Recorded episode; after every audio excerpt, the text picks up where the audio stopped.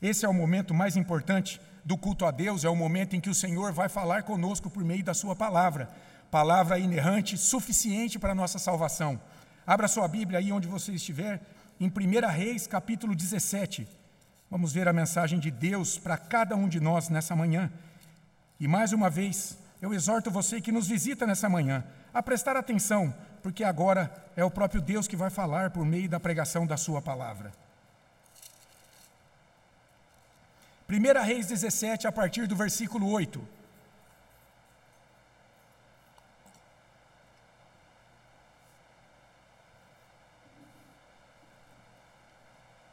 Diz assim a palavra de Deus: Então lhe veio a palavra do Senhor, dizendo: Dispõe-te e vai a Sarepta, que pertence a Sidom, e demora-te ali, onde ordenei a uma mulher viúva que te dê comida.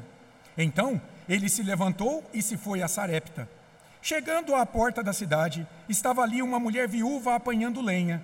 Ele a chamou e lhe disse: Traze-me, peço-te, uma vasilha de água para eu beber. Indo ela a buscá-la, ele a chamou e lhe disse: Traze-me também um bocado de pão na tua mão. Porém ela respondeu: Tão certo como vive o Senhor, teu Deus, nada tenho cozido. Há somente um punhado de farinha numa panela e um pouco de azeite numa botija. E vês aqui Apanhei dois cavacos e vou preparar esse resto de comida para mim e para o meu filho. Comeloemos e morreremos. Elias lhe disse: Não temas, vai e faze o que disseste, mas primeiro faze dele para mim um bolo pequeno e traze-mo aqui fora. Depois farás para ti mesma e para teu filho, porque assim diz o Senhor, o Deus de Israel: a farinha da tua panela não se acabará e o azeite da tua botija não faltará, até o dia em que o Senhor fizer chover sobre a terra. Foi ela e fez segundo a palavra de Elias. Assim comeram ele, ela e a sua casa muitos dias. Da panela a farinha não se acabou, e da botija o azeite não faltou, segundo a palavra do Senhor, por intermédio de Elias. Até aqui a palavra de Deus. Vamos orar mais uma vez? Ó oh, Pai mais uma vez, clamamos o auxílio do Senhor pela intervenção do Teu Espírito Santo agora, para que Ele ilumine a nossa mente e aquiete o nosso coração, para que essa palavra seja compreendida e possa frutificar para a Tua glória. Em nome de Jesus. Amém. Há algumas semanas encontrei uma senhora chamada Aparecida. Uma senhora de cerca de 60 anos, que enfrentava problemas graves de saúde, havia sido abandonada pelo seu marido e pelos seus filhos, estava cheia de dívidas e pedindo a morte o tempo todo. Seus olhos inchados de tanto chorar, com a vida despedaçada e sem esperança de dias melhores, segundo ela mesma me confessara. Em muitos sentidos, essa pode ser a história de muitos de vocês. Um passado difícil de superar, um presente de dor e um futuro sem esperança Nessa hora, o que fazer? A quem recorrer? No texto que lemos, vemos Deus mostrando todo o seu poder no cuidado de vida do seu servo Elias e também de uma viúva e seu filho que enfrentavam uma vida sem esperança, mas que tiveram a sua história de vida radicalmente transformada quando Deus cruzou o seu caminho. Nesse texto, vemos o profeta Elias sair com a sua fé ainda mais fortalecida em Deus, e uma viúva pobre e o seu filho, com uma confiança e uma obediência à palavra de Deus, dada a ela por Elias, o que fez com que eles experimentassem uma renovação da esperança em seus corações.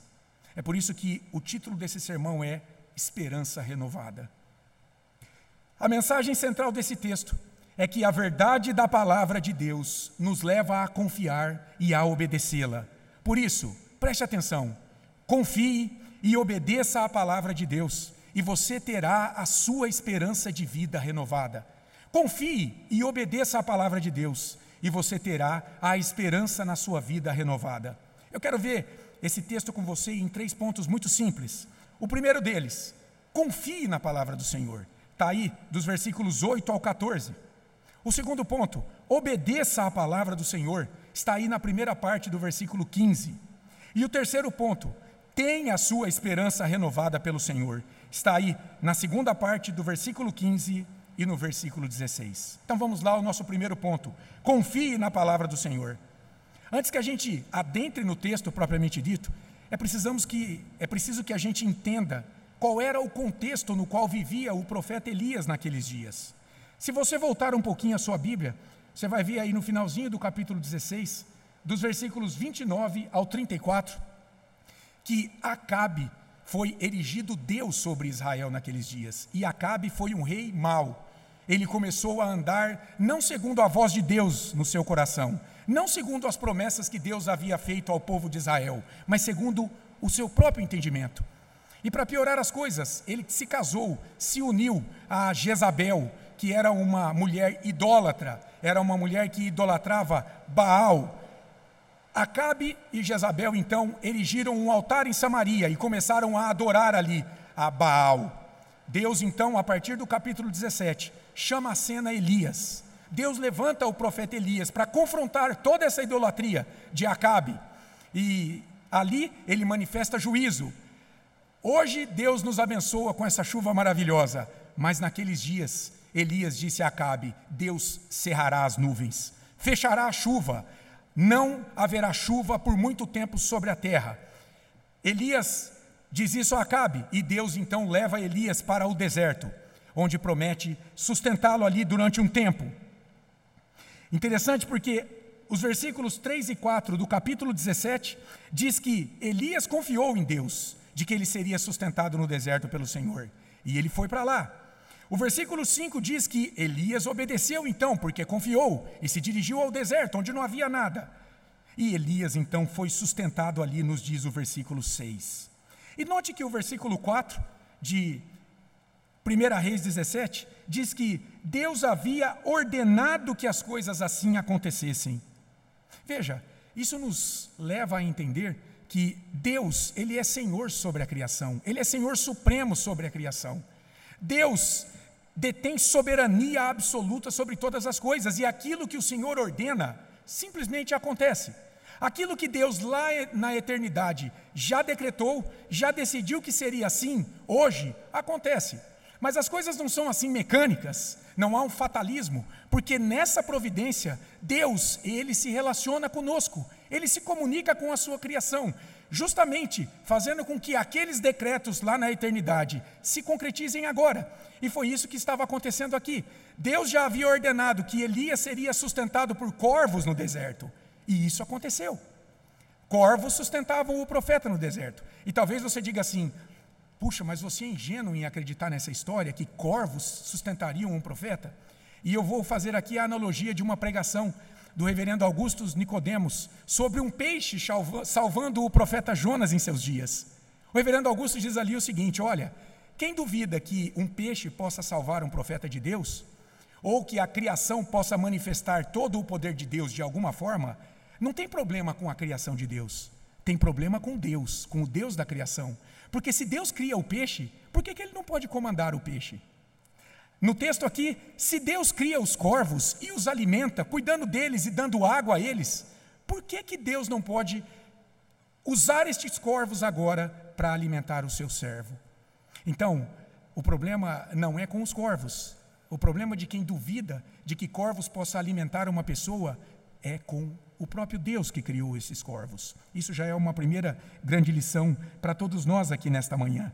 Deus ordena que a luz se faça e ela se faz. Deus abriu o mar e secou um rio para que o seu povo passasse em segurança, e assim aconteceu. E agora Elias, ali no deserto, estava testemunhando do cumprimento da palavra de Deus, do poder da palavra de Deus em sua vida.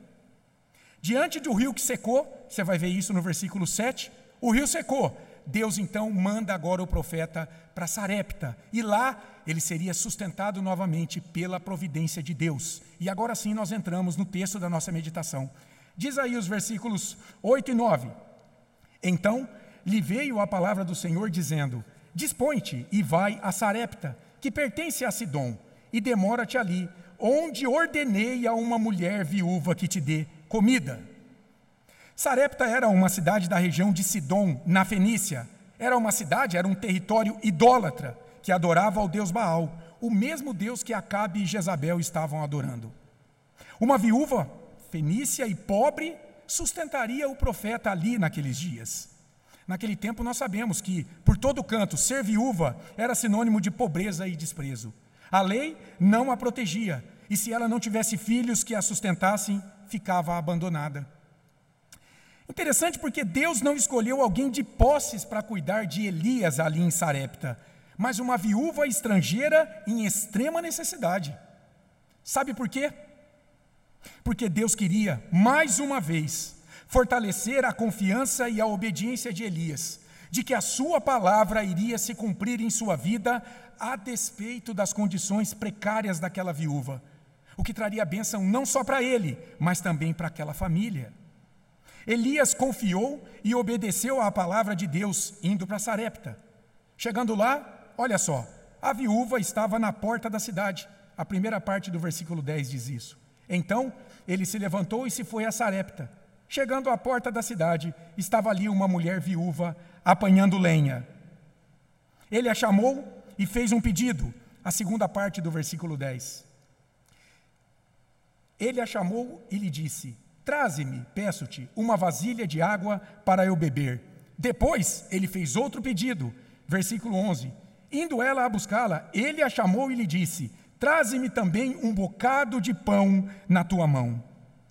Diante do pedido de alimentos, ela não se conteve e abriu o seu coração, mostrando a ele todo o seu desalento e a sua falta de esperança naqueles dias. É o versículo 12 do texto. Porém, ela respondeu: Tão certo como vive o Senhor, teu Deus, nada tenho cozido. Há somente um punhado de farinha numa panela e um pouco de azeite numa botija. E vês aqui? Apanhei dois cavacos e vou preparar esse resto de comida para mim e para o meu filho. Comeloemos e morreremos. Perceba que essa mulher não era israelita. Ela não pertencia ao povo do Senhor. No início do versículo 12, a gente lê assim: Tão certo como vive o Senhor, ó pronome, teu Deus. O Deus de Israel era o Deus de Elias, mas não era o dela. Contudo, ele sabia, ou ela sabia, que o Deus de Elias era um Deus vivo, presente, operante naqueles dias. Ela deve ter ouvido falar das vitórias que o Deus de Israel havia dado ao seu povo. Ela também provavelmente reconheceu Elias como um profeta desse Deus, pelo modo dele falar ou pelas roupas que ele vestia. Mas o texto diz que tudo que essa mulher tinha na vida era um punhado de farinha e um pouco de azeite. Com a lenha que havia apanhado, ela botaria tudo isso aí em uma panela, comeria com o seu filho e aguardaria a morte chegar. E a pergunta: por que Deus envia o seu servo para ser sustentado por alguém tão pobre assim? Qual o sentido disso? Deus teria o prazer em acabar com o alimento dessa família? Meu querido, eu não sei onde está depositada a tua esperança. E talvez você também não espere mais nada dessa vida a não ser a morte, como essa viúva pobre esperava em seus dias.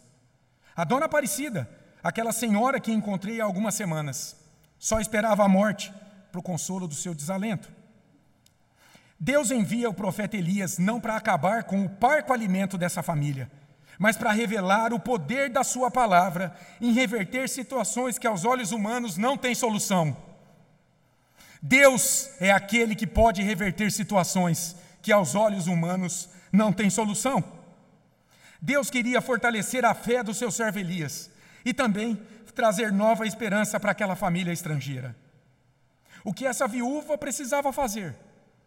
Elias vai desafiá-la a confiar no poder de Deus sobre a sua vida e sobre as circunstâncias. A fome era severa naqueles dias.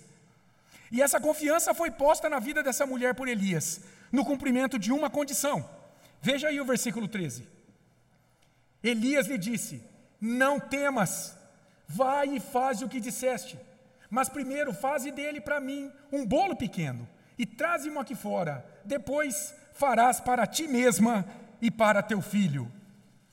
Elias desafia essa mulher pobre e sem esperança a não temer, não ter medo, a não se preocupar com a falta de água e alimento, com aquela situação precária existente, mas orientada pela palavra do Senhor, proferida a ela por Elias. Ela deveria primeiro preparar aquele alimento para Elias e depois para ela e para o seu filhinho. Há grandes lições para todos nós aqui. Uma primeira lição que o texto nos ensina é que a situação pessoal de cada pessoa, por vezes, a impede de dar ouvidos à voz de Deus. Talvez a pandemia tenha abalado as suas finanças. Você esteja com a prestação do carro ou a da casa atrasada, o emprego por um fio, você não vende mais nada ou recebe menos no final do mês. Enfim, será que tudo isso impede você de confiar que Deus pode mudar a história da sua vida? A história desse momento na sua vida? Será que a palavra de Deus deixou de revelar a voz de Deus para você nesse tempo de crise? Essa é uma primeira lição. Uma segunda lição é que Deus deve ser servido em primeiro lugar em nossas vidas, e só depois nós devemos buscar os nossos interesses. Jesus atualiza muito bem isso no Sermão do Monte, quando disse que para além dos nossos interesses, em primeiro lugar, antes de daquilo do que comer, daquilo do que vestir, daquilo do que beber, antes do conforto que nos cerca, nós devemos buscar o reino de Deus e a sua justiça, na certeza, na confiança de que todas as outras coisas, porque Deus sabe que nós carecemos dela, Ele nos, nos acrescentará, nos acrescentará na forma dele e no tempo dele, não segundo as nossas expectativas. Jesus diz ali que se buscamos viver em comunhão com Deus, então Deus muda a nossa situação. Foi isso que ele fez com essa viúva pobre sem esperança em seus dias. Será que você confia em Deus como essa mulher confiou? Será que você serve a Deus como esta mulher serviu? Primeiro a Ele e depois para ela e para seu filho? Veja, ela deu a Elias, um estranho para ela, confiada na palavra do profeta, tudo o que ela possuía na vida de mais importante, naqueles dias, com exceção do seu filho apenas. Veja, isso nos constrange, é ou não é? Essa mulher se entregou completamente ao Senhor naquela hora. Foi uma entrega total. Ela confiou na promessa que Deus fez a ela por meio de Elias, e que está aí nesse versículo 14 do texto. Porque assim diz o Senhor, Deus de Israel: a farinha da tua panela não se acabará e o azeite da tua botija não faltará, até ao dia em que o Senhor fizer chover sobre a terra.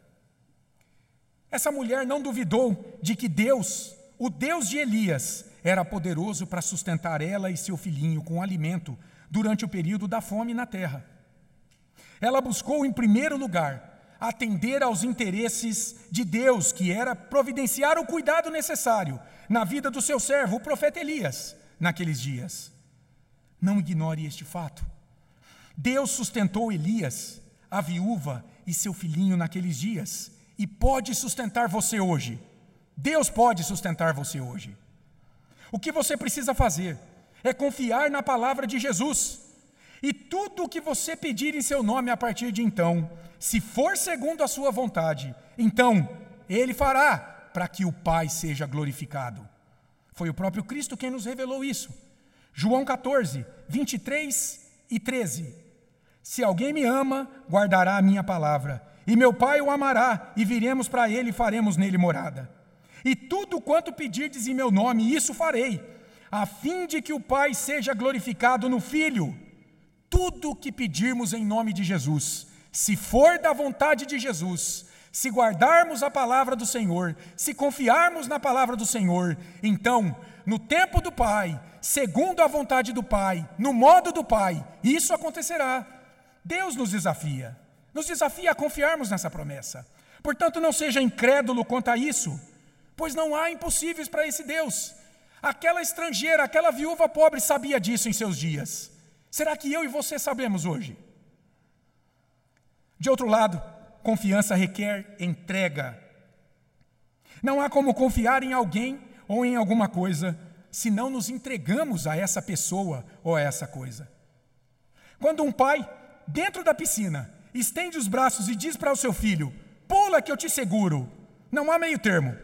Ou o menino confia e pula e desfruta daquele momento de prazer com o seu pai, ou não pula e nunca saberá o que teria significado aquele momento em sua vida.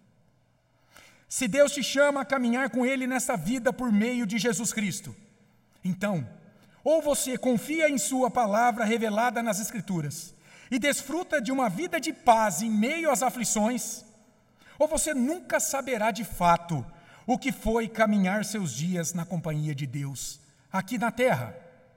Entrega total. O que você já entregou a Deus?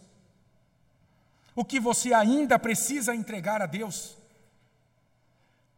Você já entregou a Deus o seu passado de dor para que Ele o cure? O seu presente para que Ele lhe restaure? O seu futuro para que Ele lhe dê nova esperança? Ao escrever sua primeira carta a Timóteo, Paulo vai dizer a ele, logo no primeiro versículo, que Jesus Cristo é a nossa esperança. Jesus é a esperança de todos aqueles que o recebem por fé, pois em Cristo nós temos o perdão de todos os nossos pecados e o desfrute da vida eterna com Deus. O que pode ser mais importante na tua vida do que garantir a tua morada eterna? Após os poucos anos que Deus te confiou nesse mundo, onde você passará a eternidade? Em Cristo, você irá morar no paraíso. Sem Cristo, você passará a eternidade no inferno. Preste atenção, essa é a palavra de Deus. Confie na palavra do Senhor e se entregue a Deus. E você diz: tudo bem, eu confio na palavra de Deus, como fez Elias, esta viúva, o seu filho, que Deus é poderoso para mudar a minha vida. Então, o obedeça. Essa é a maior evidência de alguém que se rendeu ao chamado de Cristo no Evangelho: obediência. É o segundo ponto da nossa pregação nesta manhã. Obedeça à palavra do Senhor. Está aí, na primeira parte do versículo 15. Foi ela e fez segundo a palavra de Elias. Elias obedeceu a Deus e foi até Sarepta para ser sustentado por uma viúva pobre. A mulher obedeceu a Deus quando ouviu Elias e foi preparar a comida para ele. Se você parar para pensar, essa mulher estrangeira tinha tudo para não obedecer a Deus. Olha comigo, ela não era do povo de Deus. Ela não conhecia Elias. Ela era uma viúva e pobre. Ela não tinha muito alimento. Ela tinha um filho para alimentar. Ela não devia nada a Elias. Ela era idólatra e temia desagradar a sua divindade. Mas uma vez chamada pela palavra de Deus, essa mulher foi colocada diante de uma escolha. Em vez de contestar essa palavra, procurando desculpas para não obedecê-la, ela deu ouvidos ao chamado e o atendeu. Em vez de duvidar, ela preferiu confiar e obedecer. E veja a ironia que o texto nos aponta. Ela era da Fenícia, onde Baal era adorado, a mesma divindade que Acabe e Jezabel estavam adorando. Então, o rei de Israel, o rei Acabe, que deveria dar ouvidos à palavra de Deus, resolve adorar Baal. E essa estrangeira, que deveria adorar a Baal, resolve dar ouvidos à voz do Deus de Israel. Você duvida que Deus é poderoso para restaurar a tua vida? Você duvida que Jesus morreu na cruz por teus pecados, para te reconciliar com o Pai, para que você desfrute de paz? Você duvida que a sua fé em Jesus Cristo te inclui na família de Deus e te torna filho dele? Você duvida que, como filho, se a tua vida estiver nas mãos de Jesus, você será mais do que vencedor diante de todas as aflições, e nada poderá te separar do amor de Deus que está em Cristo Jesus? Se você não duvida de nada disso, então aprenda a confiar e a obedecer em Deus, e você verá o cumprimento da Sua palavra em seus dias. Foi o que aconteceu com essa viúva pobre, que teve a sua esperança renovada e da morte passou para a vida, porque confiou e obedeceu em Deus, ou porque confiou e obedeceu a Deus. Passou da morte para a vida, preste atenção nisso passou da morte para a vida. O ser humano sem Cristo está morto em seus pecados. Ele precisa receber vida espiritual. Só Jesus tem o poder para ordenar vida onde há morte, pois ele é o Filho de Deus e tem o poder sobre a morte. A Bíblia está repleta de textos que falam sobre isso. Eu vou ler apenas três deles. Efésios 2:1 Ele, Jesus, vos deu vida, estando vós mortos nos vossos delitos e pecados. João 8,12. De novo lhes falava Jesus, dizendo: Eu sou a luz do mundo. Quem me segue não andará nas trevas, pelo contrário, terá a luz da vida. João 5,24. Em verdade, em verdade vos digo: quem ouve a minha palavra e crê naquele que me enviou tem a vida eterna. Ouvir a palavra é confiar e obedecer a palavra. Essa pessoa não entra em juízo, mas passou da morte para a vida. Só Jesus, pela Sua palavra e pelo Seu Espírito, pode fazer com que alguém passe da morte para a vida e viva os seus dias com uma esperança renovada. Talvez você seja essa pessoa que, embora viva na carne, esteja morta no espírito. Talvez você venha lutando há tempos em obedecer à palavra de Deus revelada na Bíblia, dizendo, por exemplo, que esse é apenas mais um livro escrito pelos homens e pode conter falhas, por isso ele não é digno de confiança. Pare com isso. Pare com isso nesta manhã. Deus está chamando você. Você sabe que esse argumento é inconsistente. Primeiro, porque você não consegue provar que a Bíblia contém falhas, tudo não passando de mera suposição e preconceito da sua parte. Segundo, porque a verdade que você sustenta, sustenta para a tua vida também tem um início, também tem uma base. Você não vive num vácuo existencial, você não criou as suas verdades. E a base dessas verdades, muito provavelmente, você desconhece. Por meio desse texto que lemos, Deus te chama nesta manhã a ficar com a segurança da palavra dele, revelada nas Escrituras, pois ela vem sendo sustentada ao longo dos séculos pelo seu Espírito, para que todo aquele que nela crer encontre a verdadeira vida com Deus, tenha suas esperanças renovadas em Jesus Cristo que é a própria palavra de Deus encarnada. Nesse sentido, o sentido último, crer na Bíblia é crer em Jesus Cristo. E crer em Jesus é ter a esperança renovada a cada dia. Ninguém pode dizer que é cristão se não crer na palavra de Jesus. Ninguém. A palavra de Jesus e Jesus Cristo são sinônimos, porque Jesus Cristo é toda essa palavra encarnada para que a minha esperança e a tua seja renovada o tempo todo, em confiança, em obediência, por fé. Essa esperança renovada é justamente a decorrência desta confiança e obediência à palavra de Cristo. É o nosso terceiro e último ponto nesta manhã. Confie e obedeça a palavra de Jesus e tenha a sua esperança renovada pelo Senhor. Está aí na segunda parte do versículo 15 e no versículo 16. Assim, comeram ele, ela e a sua família muitos dias. Da panela a farinha não se acabou, e da botija o azeite não faltou, segundo a palavra do Senhor, por intermédio de Elias. Diz o versículo 15, segunda parte, que o alimento preparado pela viúva deu para Elias, para ela e para o seu filho por muitos dias. E logo aí no capítulo 18, versículo 1, nós vemos que a fome durou pelo menos três anos. Durante três anos, aquele pouquinho de farinha e aquele pouquinho de azeite não se acabou, segundo o versículo 16. Eu não sei como foi isso, como esse alimento foi se renovando todo dia durante três anos, mas o milagre está aí para quem quiser ler, e é palavra de Deus. Quando Deus promete, Ele é fiel para cumprir, pois Deus não pode mentir. A mentira não faz parte da natureza de Deus. O pai da mentira é o diabo, é Satanás. Deus ordena as coisas e elas simplesmente acontecem. Diz o final do versículo 16 que esse milagre na multiplicação do alimento aconteceu porque Deus havia falado por meio de Elias que isso aconteceria. A palavra de Deus na boca de Elias era a verdade. Essa mulher vai declarar isso no versículo 24 do final do capítulo 17. Bastaria confiar e obedecer. A palavra de Deus, registrada nestes 66 livros sagrados, traz a verdade sobre toda a realidade criada. Ela é suficiente para salvar a tua alma, para colocar a tua esperança nas mãos de Cristo, para que você tenha a sua fé renovada a cada dia, para que você encontre poder, força para superar os desafios da sua vida, porque você caminhará não mais sozinho aqui, mas consolado, amparado pelo Espírito Santo de Cristo, que ele derramará sobre a sua vida. Preste atenção.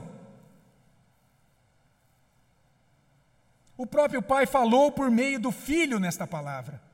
E o Filho falou as palavras do Pai, para que neles a nossa esperança fosse renovada e da morte passássemos para a vida. Jesus compara uma casa construída sobre a rocha aquele que ouve a sua palavra e a obedece. Vem o vento, sopra, vem o mar, lança suas ondas, e a casa, porque tem um firme fundamento, permanece de pé. Preste atenção. Se a sua esperança está firmada na palavra de Cristo, então nada poderá te destruir nesta vida, absolutamente nada. Você caminhará com o consolo do Espírito Santo em meio às tuas lutas, e no final contará com a vida eterna, onde a falta de esperança que aqui existe já não existirá. Você viverá seus dias sabendo que ao chegar à presença de Deus, para prestar contas, apresentar o relatório de tudo aquilo que você fez aqui nesta terra, você não será mais condenado pela sua inabilidade como pecador de caminhar em santidade diante de Deus, porque você estará representado você estará coberto pelo sangue daquele que foi perfeito diante de Deus, Jesus Cristo, e você então passará para a eternidade. Esse texto nos mostra o poder da palavra de Deus operando e transformando a realidade adversa. Mas além disso, nele também vemos Deus fortalecendo não só a fé de Elias em meio a uma situação terrível de seca e falta de comida, mas mudou completamente a história de vida de uma viúva e seu filho, mostrando a eles que a confiança e a obediência à palavra do Deus verdadeiro teria o poder de suprir todas as suas necessidades e renovar a sua esperança. Confie e obedeça a palavra do Senhor e você terá a sua esperança renovada por Ele. Dito isso, nós podemos concluir com algumas rápidas aplicações. A dona Aparecida é uma senhora que vive seus dias sem esperança. Não há solução para os seus problemas, não há futuro para ela até este momento. Como adepta de uma, entre aspas, religião que não apresenta Cristo como o único caminho para Deus e apto para a salvação da sua alma, no perdão de todos os seus pecados. Ela prefere confiar em si mesma para agradar a Deus e não consegue ter paz, desfrutar de paz em seus dias. Pois o Consolador, o Espírito Santo de Cristo, só trabalha em conjunto com a palavra de Deus. E quem não obedece a essa palavra não pode contar com a companhia consoladora do Espírito Santo. Portanto, essa mulher vive sem paz de Deus no mundo, sozinha e entregue à escravidão de seus pecados. Que vida sem esperança! Mas essa não precisa ser a tua história. Após ouvir a pregação da palavra de Deus, ele requer uma resposta tua: submissão ou rebeldia? Elias e a viúva confiaram em Deus, foram submissos à sua palavra, obedecendo-a e experimentando a renovação da esperança naqueles dias. E você vai ser submisso ou vai ser rebelde diante dessa palavra? Confie na palavra de Deus. Da mesma forma que Deus ordenou que pássaros e uma viúva sustentassem a vida de Elias no meio da aflição, ele já determinou todos os meios para que você seja suprido de todas as tuas necessidades aqui nesta vida, sejam físicas, emocionais, espirituais. O que você precisa fazer é aquietar o seu coração, o que significa que você precisa dar mais ouvidos à voz de Deus revelada na Sua palavra do que a voz maligna do teu coração, que procura dizer a você o tempo todo que o teu problema é grande demais e que Deus não pode dar conta dele. Você tem lido a Bíblia diariamente? A leitura da Bíblia, a simples leitura da Bíblia, já tem o poder, ainda que imperceptível por você, de te orientar a como reagir diante dos acontecimentos diários da vida. Leia a Bíblia todos os dias e você verá a sua confiança na palavra de Deus, no próprio Cristo, aumentar vigorosamente. Mas não só confie em Deus, obedeça à palavra de Deus. Da mesma forma que Elias e a viúva obedeceram a Deus quando por ele chamados, Não feche os olhos e os ouvidos para o chamado de Deus por meio da Sua palavra. Obediência a Deus requer entrega a Deus. Não se pode andar por um rio com os pés em duas canoas. Em algum momento você cairá. Da mesma forma, não se pode caminhar no mundo, ora como cristão, ora como incrédulo. Deus te chama a caminhar com Ele em integridade de vida, manifestando o bom perfume de Cristo em todo o tempo, diante de todas as pessoas, em todas as situações, o que significa ser crente o tempo todo. Ser crente o tempo todo significa se entregar a Deus o tempo todo. Se entregar a Deus o tempo todo significa obedecer a Deus o tempo todo. Ah, nós somos pecadores e falhos. A nossa velha natureza não gosta disso. Mas o Espírito Santo de Deus, ele nos renova dia após dia na imagem do Senhor Jesus. E consolados e fortalecidos pelo Espírito Santo, então nós podemos lutar contra essa velha natureza, que nos desanima, e buscar santidade com o Senhor. Isso requer exercício, prática diária na luta contra o pecado. Quando o pecado bater à tua porta, meu querido, porque você confia no poder da palavra do Senhor, eleve a mente a Deus em oração e diga não ao pecado naquela hora. E creia que o Espírito Santo, naquela hora, providenciará meios para que você seja fortalecido e consiga sobreviver àquele problema. Mas além de confiar e obedecer, o resultado disso é que você vai ter a sua esperança de vida renovada. Seja sincero com você. Hoje, quando você olha para a tua vida, o que você espera dela? O que você espera do seu futuro? Será que você só está esperando a morte chegar? Ou será que a sua esperança se resume ao que o mundo pode te oferecer nesta, nesta terra, nesta existência? Então é isso, tudo acaba aqui.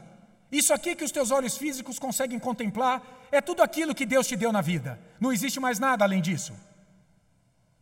A esperança do cristão tem nome: Jesus Cristo. Mas em que consiste essa esperança? Dentre outras coisas, consiste em saber, primeiro, que Jesus te perdoou de todos os teus pecados e agora você tem paz com Deus. Segundo, que Jesus te dá vida nova agora mesmo pela ação do seu Santo Espírito, te consola na aflição, te sustenta em todas as tuas necessidades. Você não precisa viver sozinho neste mundo, viva com Cristo ao seu lado. Em terceiro lugar, que Jesus te garante que um dia você viverá para sempre com Ele no céu, onde não haverá mais dor. E se você ainda não é cristão, não é discípulo de Jesus Cristo, o convite para você nessa manhã é que você pare de lutar contra Cristo e contra a Sua palavra. Pare de lutar. Pare de lutar contra Jesus e contra a Sua palavra. Quantas vezes Deus vai precisar te chamar ao arrependimento dos teus pecados? para que você passe a confiar em Cristo e na Sua palavra, que você possa se arrepender dos teus pecados, que você se entregue a Cristo, depositando a tua fé somente nele, recebendo o perdão de todos os teus pecados e passando a viver na companhia do Espírito Santo que ele derramará sobre a tua vida, para que você desfrute de seus dias com uma nova esperança, a esperança da vida eterna que te está reservada por meio de Cristo Jesus. Essa foi a palavra de Deus para todos nós nesta manhã. Pregada foi a palavra do Senhor. Quem tem ouvidos para ouvir, que a ouça. Que Deus te abençoe. Nós vamos agora, no momento do ofertório, louvarmos a Deus com um cântico espiritual.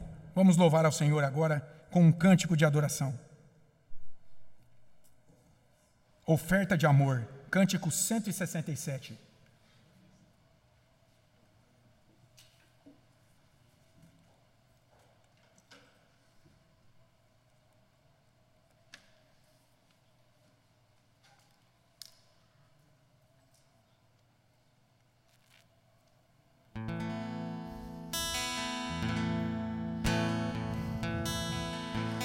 Vem, Senhor, minha vida